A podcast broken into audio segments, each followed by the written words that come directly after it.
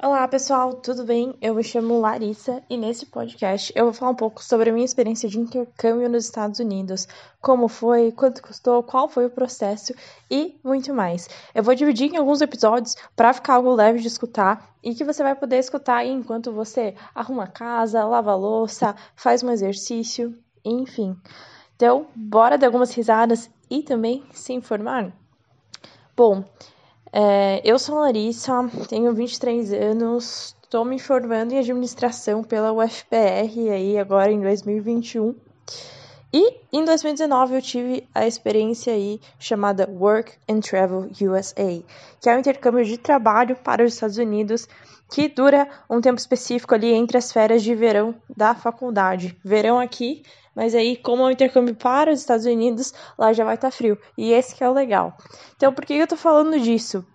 Foi uma experiência que por mais ali curta que tenha sido, mudou completamente minha vida, minha forma de olhar para as coisas. Eu amadureci muito e é um intercâmbio super acessível ali quando você compara com as outras opções disponíveis, né? Então, por isso, eu me sinto aí na obrigação de compartilhar com o mundo essa descoberta e que, se eu soubesse antes, até no período de faculdade, eu teria feito mais vezes, né? Eu acabei fazendo ali praticamente no último ano. É... E, poxa, esse ano até deu uma vontade de voltar, né? Mas com pandemia e tudo mais, e eu já sendo formada na faculdade, não vou conseguir. Vamos lá, vou falar um pouquinho o que é esse Work and Travel e dar alguns detalhes, né, de como que é esse processo até lá de você, desde você decidir a agência até você embarcar e de fato começar a trabalhar lá nos Estados Unidos, beleza? Então continua aqui comigo, vamos lá. O Work and Travel ou Work Experience vai depender da agência, mas é um programa, ali se você olhar no visto vai estar assim, Summer Work and Travel. É um programa de trabalho nos Estados Unidos, como eu comentei, tem alguns requisitos, né? Então já presta atenção aqui para ver se você se encaixa, que é basicamente você ter entre 18 e 30 anos no máximo, você tem que estar matriculado em uma faculdade, e aí questão de detalhes, né? Tem que ser uma faculdade presencial, validada pelo MEC, mesmo todo mundo estando remoto, agora no EAD, não pode ser uma faculdade EAD, tá? E você tem que ter o inglês intermediário. Então, são esses três requisitos: inglês intermediário, 18 a 30 anos, estar matriculado na faculdade. Todos ao mesmo tempo, tá? Não é você ter um ou outro, você precisa dos três. Então, claro que tem o seu jeitinho aí para dois deles, exceto a idade, o inglês tem muita gente que eu conheci que tinha um inglês básico, não se comunicava nada no começo, mas vai depender muito da posição ali que você quer aplicar, né? Da, da vaga de trabalho em si. E a questão da faculdade, tem gente que se matricula numa faculdade qualquer só para ir. Tem que ver se vale a pena para você, né? Mas esses são os requisitos. E qual que é o objetivo? Que estudantes aí ao redor do mundo, porque esse programa não acontece apenas no Brasil, conheçam um pouco mais da cultura dos Estados Unidos e tragam isso, né, para os seus países. É, por conta da época do ano que eu fui ali, uh, para brasileiros latino-americanos, esse programa acontece de dezembro a março, e aí você pode ficar no máximo ali três meses e meio trabalhando. Eu peguei esse tempo máximo. E esse visto também te dá direito a ficar mais um mês passeando. Então você pode ficar num total ali de quatro meses e meio nos Estados Unidos. Só tem que ver a questão de férias da faculdade, né? Pode ser que acabe atrasando um pouquinho. Essa não é a intenção. Então, é um intercâmbio ótimo para quem não quer atrasar a faculdade, né? Foi um dos meus objetivos. Também pelo valor dele, que é bem acessível. Vou explorar aqui um pouquinho mais. Talvez nos próximos episódios, até de forma mais detalhada. E você estando lá os três meses, que é o tempo médio que o pessoal fica, você consegue trabalhar, ganhar dinheiro em dólar, se manter por lá. E o, custo de vida, mesmo sendo ali em lugares que são mais remotos, né? Porque a maioria das opções de vaga de emprego estão ali em estações de esqui, em lugares super turísticos, assim, nessa época. E aí a estação de esqui, as estações de esqui, né? É, onde tem mais oferta de vaga de emprego, porque costumam ser em cidades ali que os americanos é, não costumam querer trabalhar nessas posições, cidades mais afastadas, então falta mão de obra, por isso que o governo americano decide abrir é, essas vagas aí como uma oportunidade temporária, é claro, né, para quem está aqui como estudante, quer ter uma experiência internacional. Então, super vale a pena. Claro que são trabalhos é, simples, né? Vale a pena é, deixar as expectativas claras. Não é um estágio, não é algo na sua área, ah, eu vou ser médico lá. Não. São trabalhos ali simples equivalente a você ser vendedor de um shopping aqui, trabalhar numa cozinha de um restaurante, etc, etc, ser um recepcionista. Eu vendia ingressos em uma estação de esqui, então eu ficava em um quiosque ali esperando os, clientes chegarem. E aí, ou vendia ingresso, ou dava alguma orientação. O bom é que eu falei muito, né? Eu adoro falar inglês, então super melhorei ali o inglês que eu já tinha. Mas para isso também você já precisa ter esse nível, pelo menos intermediário de inglês, né? Que é um dos requisitos.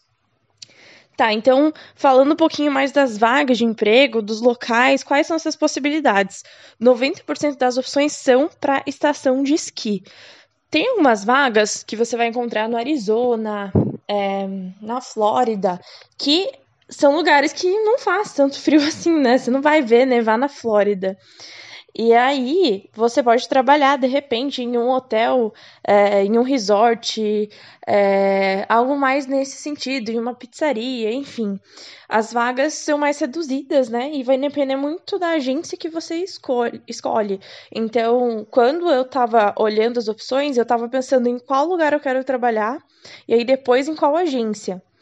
E também olhando as agências para que eu me sentisse segura não só com o atendimento, mas com a força ali da empresa, né? Então, uma empresa, é, tanto a agência quanto a empresa que é o, o empregador, que a gente fala, né, que é para quem você trabalha, fossem empresas grandes, reconhecidas e que não tivessem um medo ali, né? Porque eu nunca tinha ido para fora do país morar. É, imagina se chegar no emprego e daí ele não existir. Enfim, só dor de cabeça, ninguém quer passar por isso, certo? Então, eu acabei escolhendo a Intercultural, que é uma agência já que está há anos no Brasil, foi pioneira nesse programa de é, Work Experience USA, que eles chamam.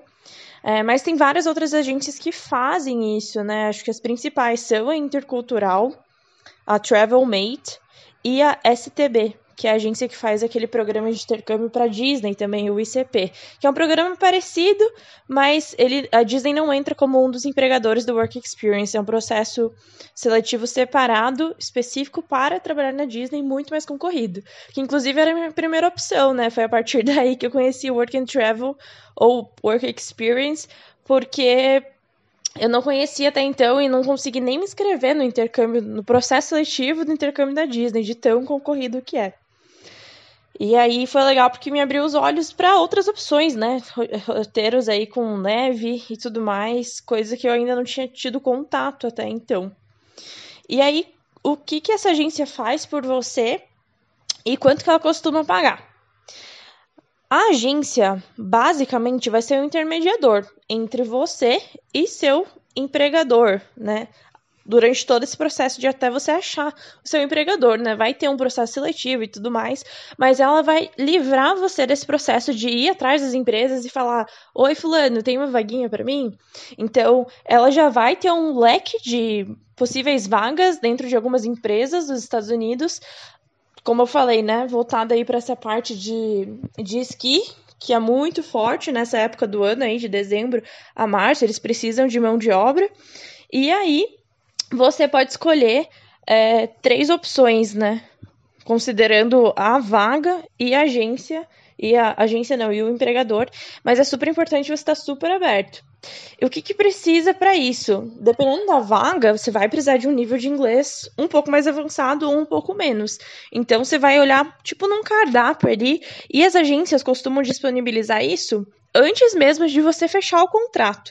Então, tenta dar uma investigada antes, claro, procura ali se a agência é, de viagem tem os requisitos necessários para você fechar o negócio, é, os empregadores ali que eles têm, que acho que já dá para ter uma noção legal. E aí, na hora de escolher o empregador, além dessa questão que eu pensei que era uma empresa grande, não quero só uma lojinha no meio do deserto, nada, por exemplo, foi, né? Eu não quero ser explorada, preciso dos meus direitos, esse tipo de coisa. Uma empresa grande me passa mais seriedade, né? Porque seria. Imagina se faz alguma coisa errada, né? Alguém coloca na mídia e já era. E aí, outra questão que eu olhei também, além dessa segurança por meio do empregador, foi a região. Então, eu tinha o interesse de ficar mais no oeste dos Estados Unidos, porque eu queria conhecer aquela região, mais perto da Califórnia, enfim. E aí, o meu objetivo principal era ir para Califórnia. Então, eu o, a minha primeira opção foi, na verdade, um resort para trabalhar, uma estação de esqui na Califórnia. Claro que não vai ser Los Angeles, não vai ser nas grandes capitais, não tem essas opções, tá? São cidades mais afastadas. Como eu falei, o foco é resort de esqui e beleza, eu coloquei na minha cabeça que ia trabalhar no frio e ok. Depois eu comento mais sobre como foi passar frio ou não, né? Mas basicamente, quando eu fui fechar com a agência, que foi lá perto de foi perto de abril ou maio de 2019, já não tinha mais opção para é, Califórnia, que tinham três principais resorts lá, mas é um, um destino muito concorrido. Então você, dependendo do local que você queira, já se informa antes para fechar no começo do ano com a agência. Por mais que você vai embarcar em dezembro, em janeiro, você já coloca lá, porque daí você não pode nem concorrer ao processo seletivo se não tem vaga para isso, né? Então, eu abri mão da Califórnia, não tinha mais vaga ali nos empregadores que eu tinha interesse, e aí eu fui vendo de perto da região é, o que faria sentido para mim e considerando o empregador. E eu acabei conhecendo, pesquisando ali, vendo dentro das opções, e eu cheguei na primeira opção sendo em Park City, Utah, que foi a qual eu passei, tive uma experiência incrível lá. É, segunda opção foi uma cidade chamada Breckenridge, no Colorado. E a terceira, é, eu não lembro o nome da cidade, mas acho que foi no Colorado também. Então, Utah e Colorado são os points da neve, assim. É, principalmente Utah, ali em Park City, dizem que tem a melhor neve do mundo. E, por acaso, tem o maior resort de esqui dos Estados Unidos lá, em Park City, que foi o que eu trabalhei. Então, eu me senti mais segura nesse sentido, que foi muito bom. Então, você vai escolher ali três opções, né? De acordo com a disponibilidade das vagas. E aí você, claro, só vai poder trabalhar em um lugar. Você coloca em primeiro lugar a opção que você mais quer. Caso não dê certo, aí você vai para a segunda. Se ainda não der certo, você vai para a terceira. Então, vale a pena frisar aqui, e até uma coisa que o pessoal da agência me falou, é que não tem emprego garantido não tem como garantir, a não ser que a própria agência ali te contrate. Mas a princípio não, depende de você, mas é bem raro, né, ficar sem uma vaga. Eles vão dar um jeito, vão te ajudar. Possivelmente você não consiga a vaga que você quer, no empregador que você quer, mas você precisa estar aberto e ter ciência disso, né? Não é uma garantia, porque eu me inscrevi lá. Nunca foi, né? Porque eu me inscrevi para Park City que eu trabalharia em Park City, mas foi uma aposta ali. E aí, é, nesse período todo de fechar a agência, escolher as vagas ali, isso acaba sendo meio junto. Então, eu consideraria que essa é a primeira etapa, né? E eu digo primeira etapa, depois que você já decidiu que você quer fazer intercâmbio, que você fez o planejamento ali, você tem é, condições financeiras, né? Não tô nem entrando nesse âmbito ainda. Então, já fechou, tá tudo certo, se decidiu, tem ali um valor à disposição, Beleza. É, você vai olhar para a agência e o empregador. A agência que eu escolhi foi a Intercultural de Curitiba. Sou de Curitiba. Tinha uma franquia aqui. Hoje, em 2021, já não existe mais. Pandemia acabou é, estragando né, alguns negócios, mas tem outras sedes aí ao longo do Brasil. Tá? E eu senti muita segurança é, pela forma como as informações me foram passadas, pelo conhecimento que as pessoas que me explicaram tinham do programa desse intercâmbio, né? E não tanto pelo valor, porque se fosse pelo valor eu teria ido pela, por outra agência e essas agências, é, pelo que eu tô vendo hoje, ali vão cobrar perto de 2 mil dólares, tá? Eu paguei 1.948 dólares na época, dependendo da agência conseguia, da situação ali, você conseguia um desconto se pagasse à vista, mas eu achei melhor não, não arriscar, né? Se pagasse à vista seria 1.748 dólares na Intercultural, e em 2019 eu paguei 1.948 dólares. Dependendo da promoção da época do ano e da moeda, imagino que isso possa variar, né? Na época que eu fui, o dólar tava acho que 4 e 16 por aí. Não tava tão alto como tá hoje, né? Que tá 5 e e 70, basicamente. Então, fazendo os cálculos hoje, não sei se vale tanto a pena, né? Mas vamos lá para a segunda etapa. Então, defini a agência, escolhi o empregador, o que, que eu faço agora? Agora que começa a correria. E olha que eu falei para vocês que eu fechei lá em maio, mais ou menos, né? Então agora tem toda a parte de documentação, né? Tem um teste de inglês que a própria agência faz com você para você, para ela te diagnosticar, né? Olha, você tá com inglês. Eu lembro que eram quatro estrelinhas, então era um, dois, três ou quatro de quatro, né? E eu fiquei com três de quatro. Então, esse teste de inglês, no meu caso, eu não consegui fazer presencial, mas foi uma ligação ali que eu falei. É, eu sei que para as outras pessoas eles aplicaram um texto também. E, e é basicamente isso. E aí, também nessa etapa de documentação, eles vão liberar o site do sponsor para você e você precisa ir atrás de várias documentações para anexar lá e a agência vai validando isso. E esse sponsor é basicamente a empresa, o órgão responsável por esse tipo de intercâmbio pelos empregadores ali. Então, ele que faz a fiscalização, caso algo não dê certo. E aí você vai ter acesso como se fosse um portal ali, né? Independente do empregador que você vai entrar, escolhendo uma agência, ela vai ter um, um sponsor, né? Então, no meu caso, era o CC USA, que parece ser bem bom e confiável. Deu tudo certo, pelo menos, quando eu precisei deles. Então, além do teste de inglês, nessa etapa de documentação pós fechamento ali, né? Escolha da, da agência, do empregador, é, eles também vão pedir é, que você faça um exame médico, então vai ter um médico que vai precisar dizer que você está apto a levantar pesos, enfim, dependendo da, da position onde você vai precisar, comprovante de matrícula da faculdade, você vai criar um currículo também, aí mais para frente também você já vai precisar colocar questão de passaporte, o visto ainda não, ele demora para ser feito, eu já vou falar. E é, mais questão de comprovante de férias da faculdade, né? Isso também vai precisar para a etapa do visto. Então, só lembrando aqui que você vai precisar tirar um visto específico, né? Mais um valor que vai entrar aí nesse custo. Depois de levantar toda essa documentação aí, ter ela validada, é, vai ser agendada ali, vai rolar entrevista com o empregador.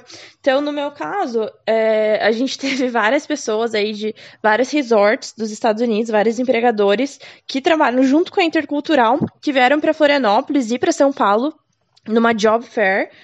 É, e aí você ia ali numa mesinha e era entrevistado, geralmente em dupla, em trio, por um empregador. Pelo primeiro que você escolheu, né? Não dando certo, ia pro segundo e por aí vai. Então, essa entrevista, é, eu tive que me deslocar né, de Curitiba para Florianópolis, teve hotel, deslocamento, comida, etc. Então, aumentou um pouco os custos. Para quem era de São Paulo ou Floripa, já não tem isso, né? Até para tirar o visto depois. É, mas eu sei que nos últimos ali foram feitos sempre online, né? Então, imagino que essa seja a tendência, já elimina um custo aí. Mas foi bem legal. E a agência ajudou também a gente a se preparar para essa entrevista, né? Porque é, entrevista em inglês é normal ficar nervoso, 100% em inglês, né? Então a pessoa fala o estadunidense e você tem que responder em inglês. Se vira ali, tem, sei lá, no máximo acho que três minutos de entrevista.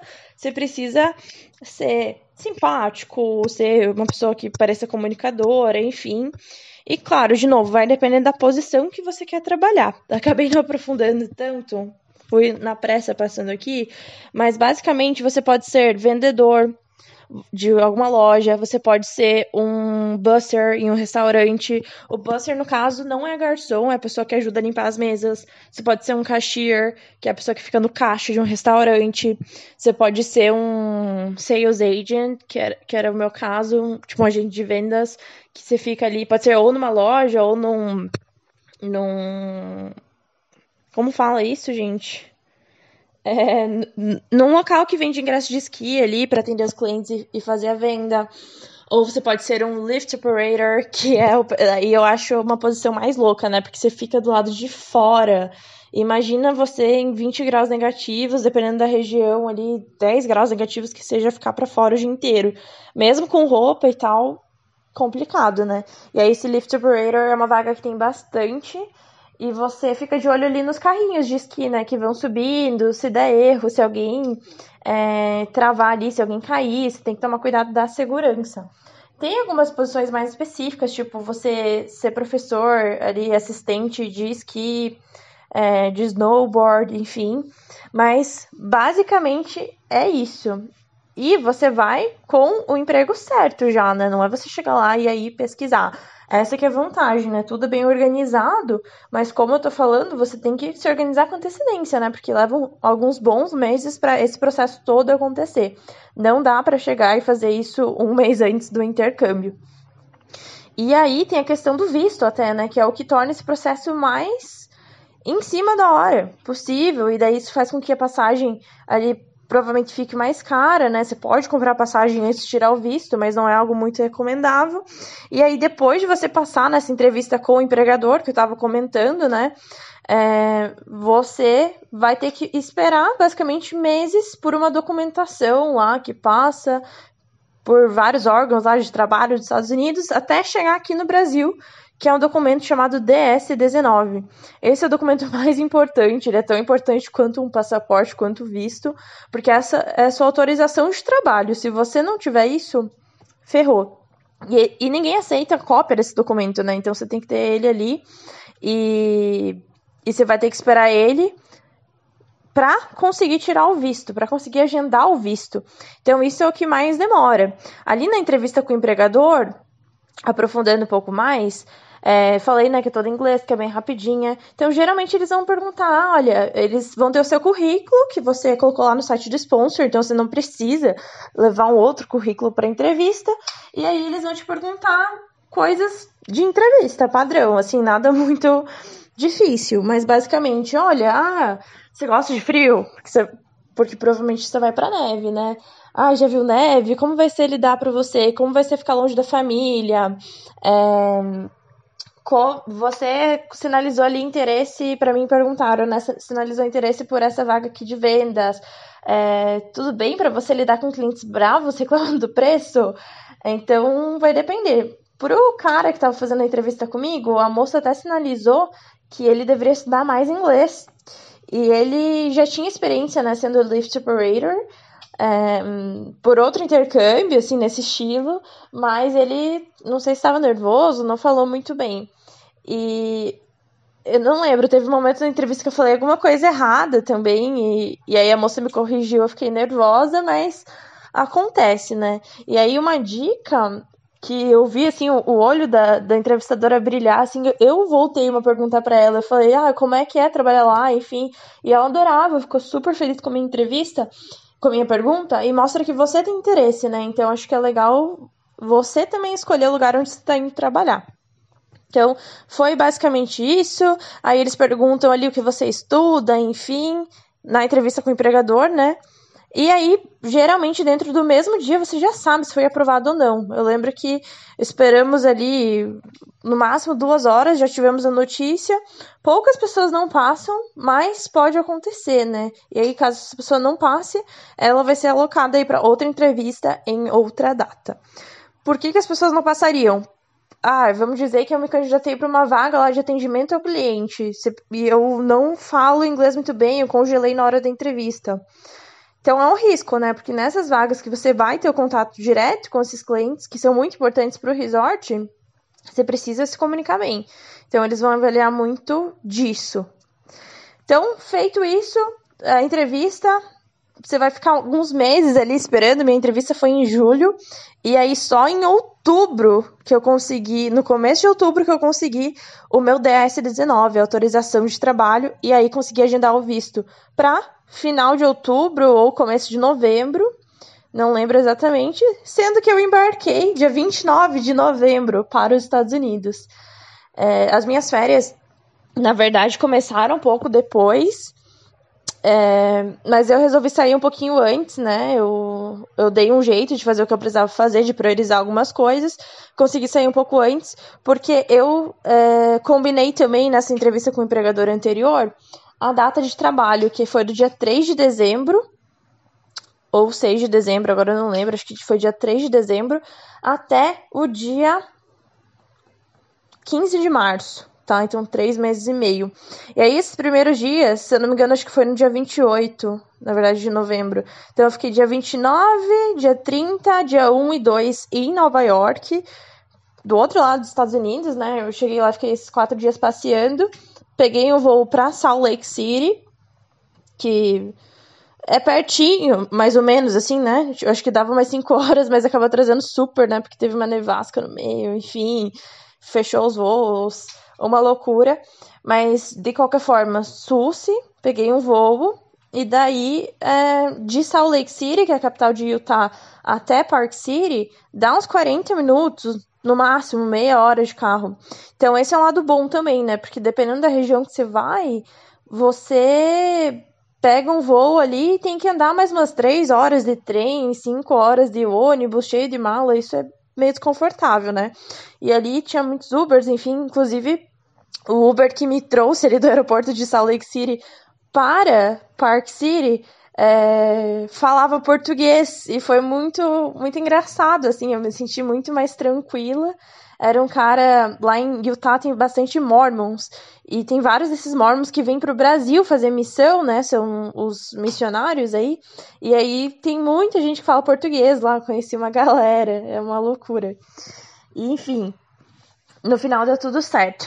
Então, só para vocês terem uma ideia de tempo, né? E aí, para você conseguir tirar o visto, voltando um pouquinho, como que esse processo funciona? Você tá com esse DS19 na mão, aí você consegue agendar.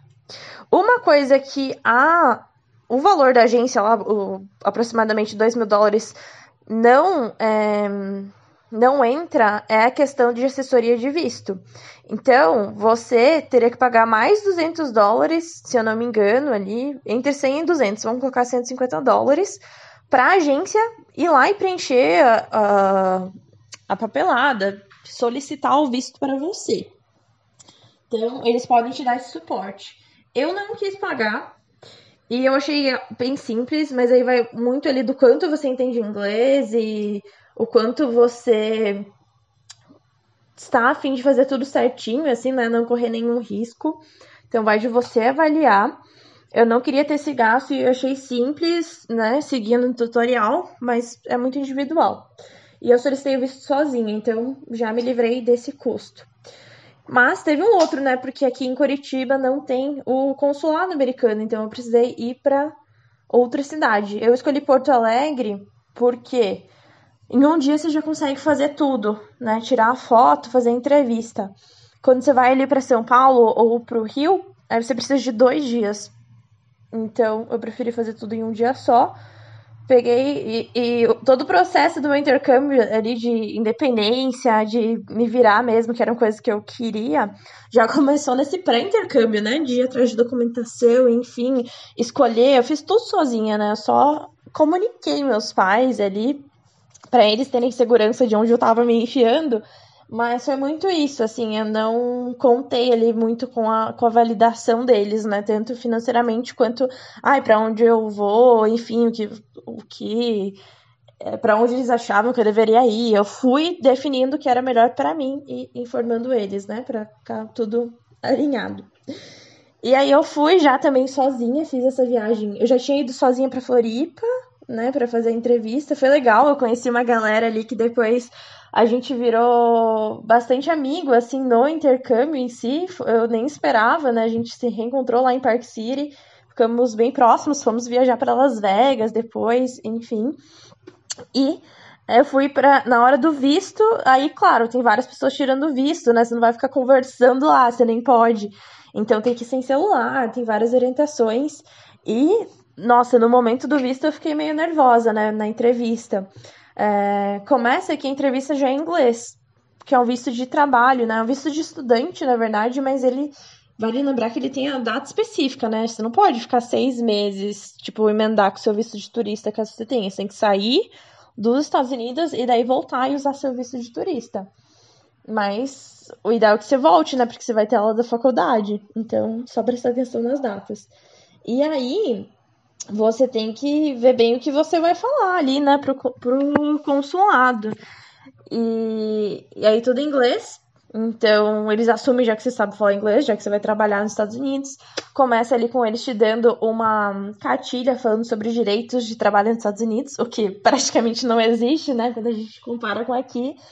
Mas esse programa ele é reconhecido, né? Ele tem várias regras ali, leis, e, e basicamente é, a pessoa vai te entrevistar para garantir que tudo que está lá na sua documentação é verdade, né? Você estuda o quê, onde, quando você se forma, é, você trabalha, quem está pagando pela sua viagem, é, quais são as suas datas de trabalho. Então, várias coisinhas nesse sentido. Se você é, gosta de frio, sabe? Tem até umas perguntas mais descontraídas nesse sentido. Então, é basicamente isso, é bem rapidinha essa entrevista. É, eles ficam, né, com o teu passaporte. Ah, aqui eu já tinha o passaporte, né, gente? Então, se você não tem, você vai ter que acrescentar esse custo aí.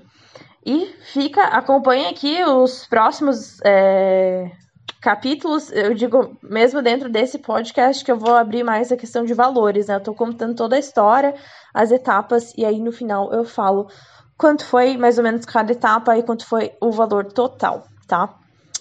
E aí, do visto, é isso. É...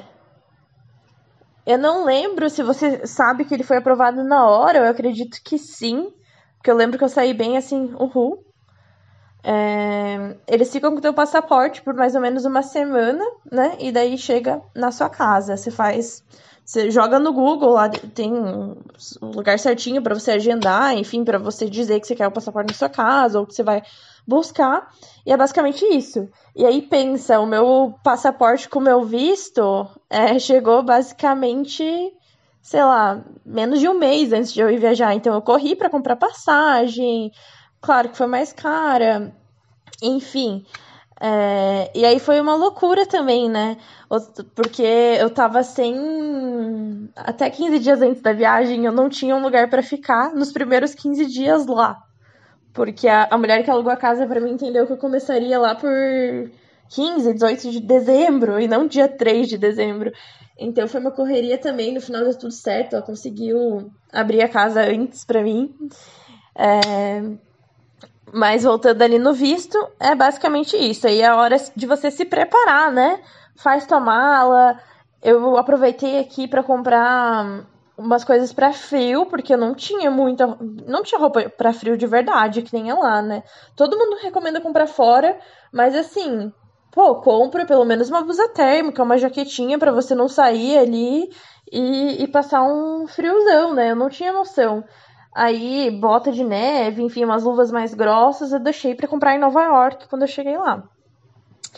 A agência também vai fornecer é, instruções para embarque, que é tipo uma um treinamento, assim, fala sobre como usar o seguro de vida, que já é incluso nesses dois mil ali que a gente cobre, né? Então, para o tempo que você está trabalhando. Então, lá de 3 de dezembro a 15 de março, o seguro de vida estava incluso. Quando eu falo seguro de vida, na verdade, pense em um plano de saúde, né? Mais nesse sentido. É...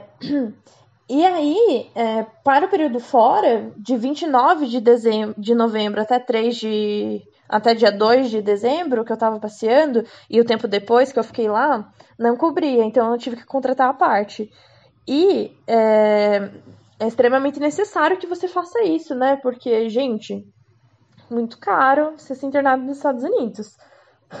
Se você tem o seguro, pelo menos vai ser muito mais barato ali. Você vai pagar ali é, 100 dólares, tá? Por consulta, por qualquer coisa, basicamente, por se precisar ser internado, se precisar fazer um tratamento, tudo 100 dólares ali.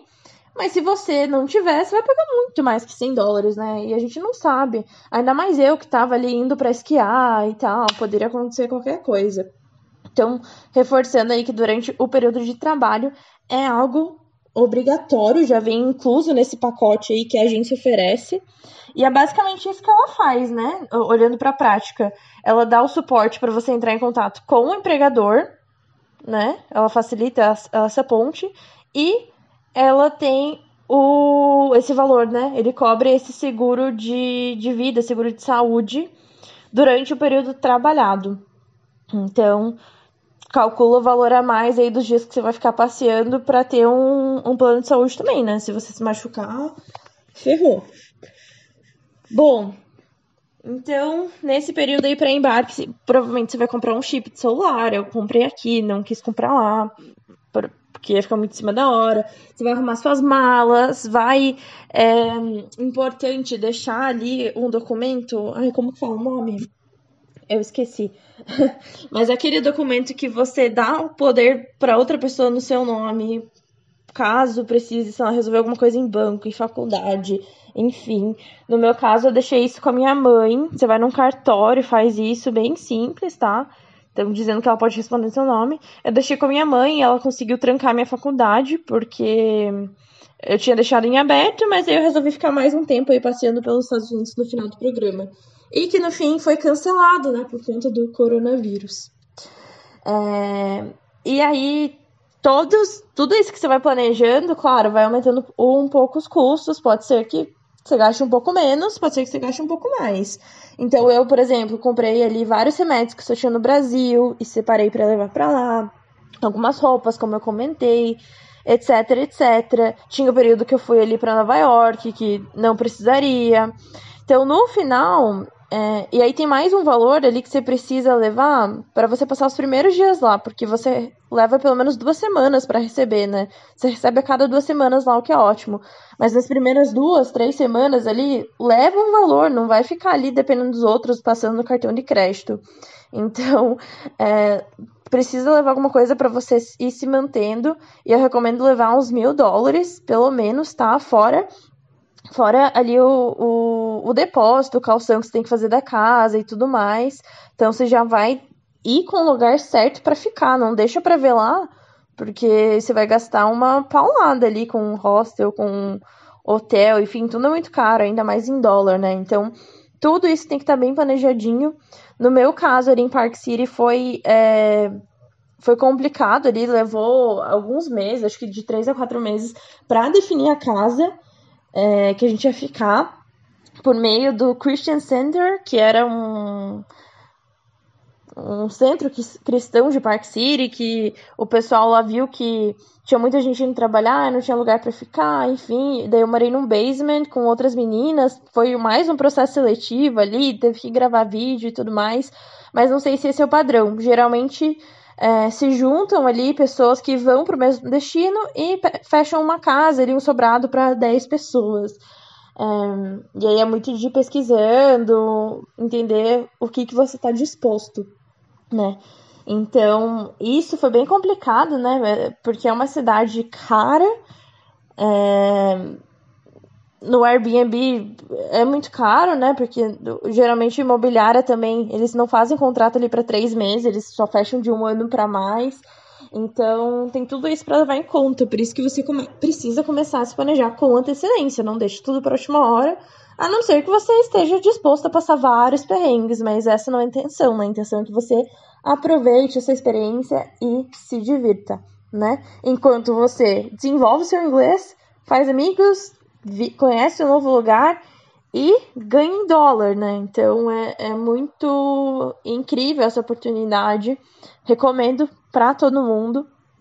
Eu falando de gastos agora, é, dá para quebrar ali os valores, mas vai depender muito de pessoa para pessoa, de região que você vai, né, para ver o valor da passagem.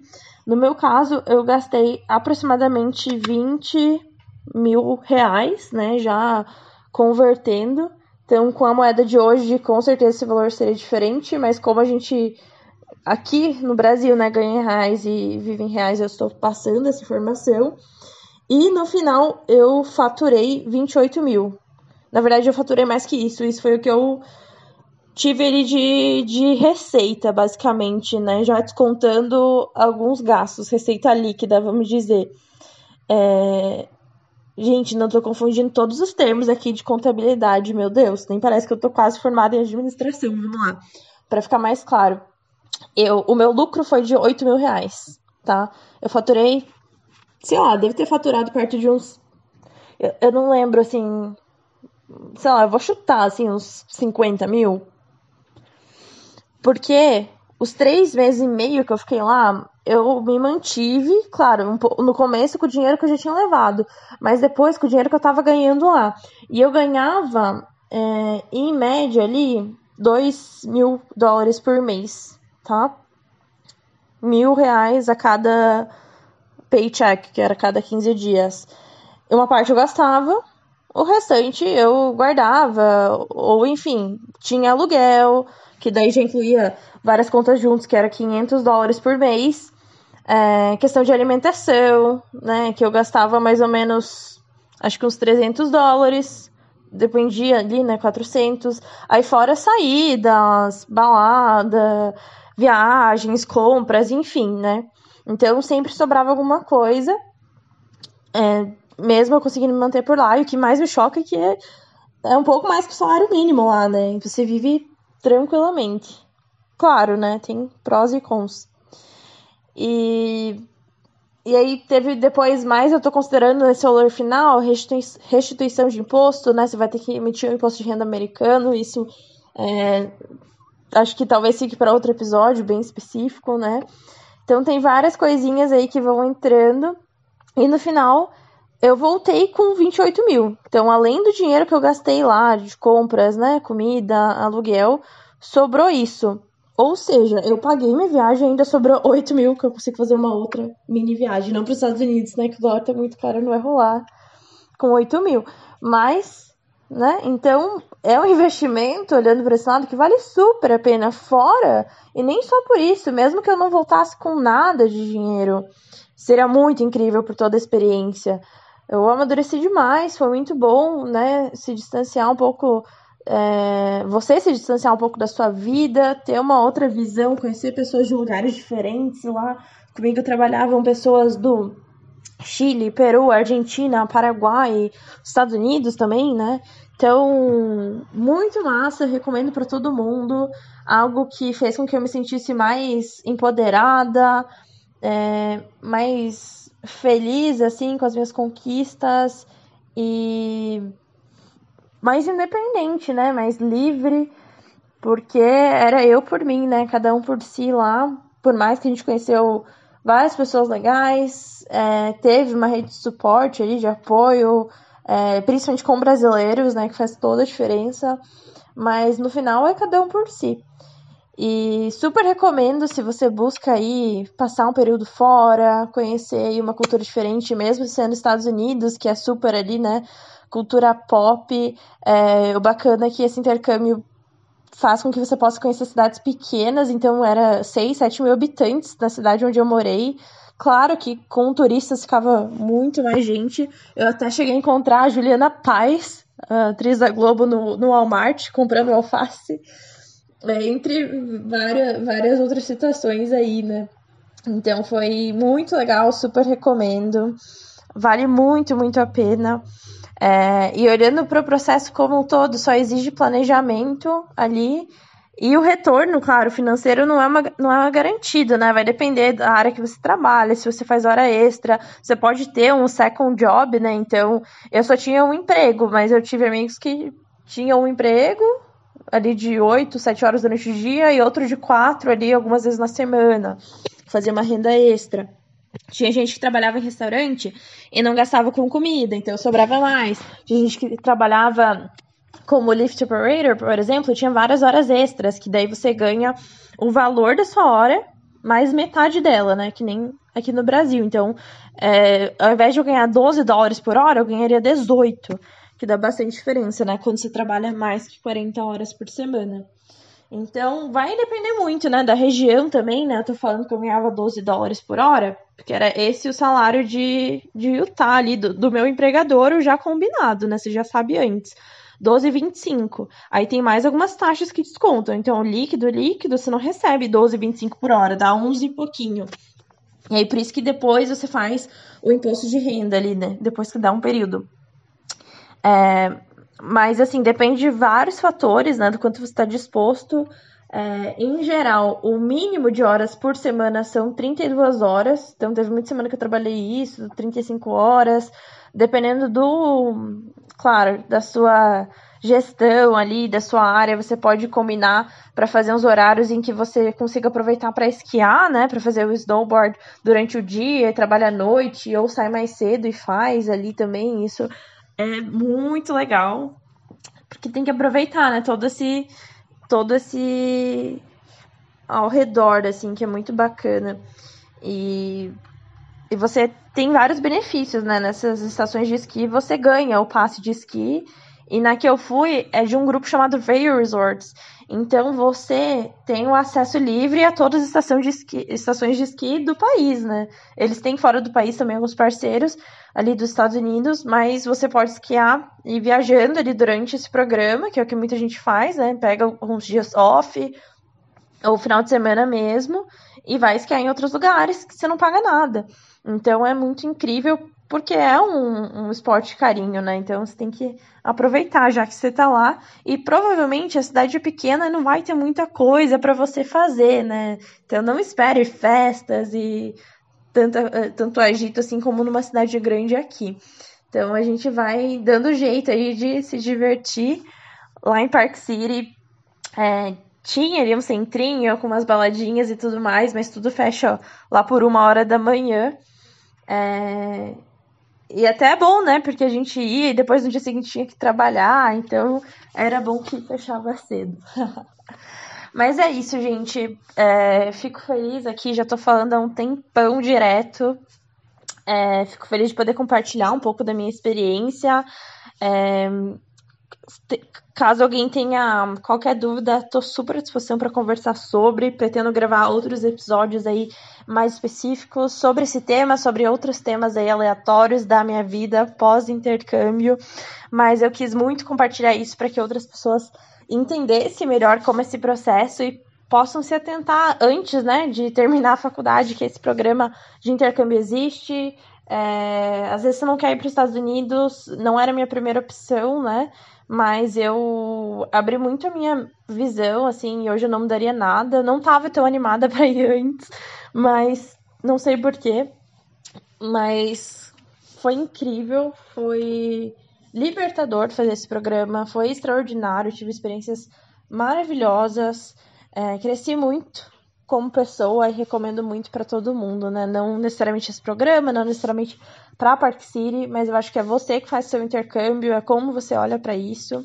E espero que esse podcast te tenha te deixado um pouco mais animado, animada aí para ir atrás dos seus sonhos. E é só uma questão de planejamento que você vai chegar lá, vai dar tudo certo. Você é o dono ou a dona da sua vida, né? Faça acontecer e vamos juntos aí dominar o mundo. Um abraço e obrigada por ter me escutado até aqui. Tchau, tchau.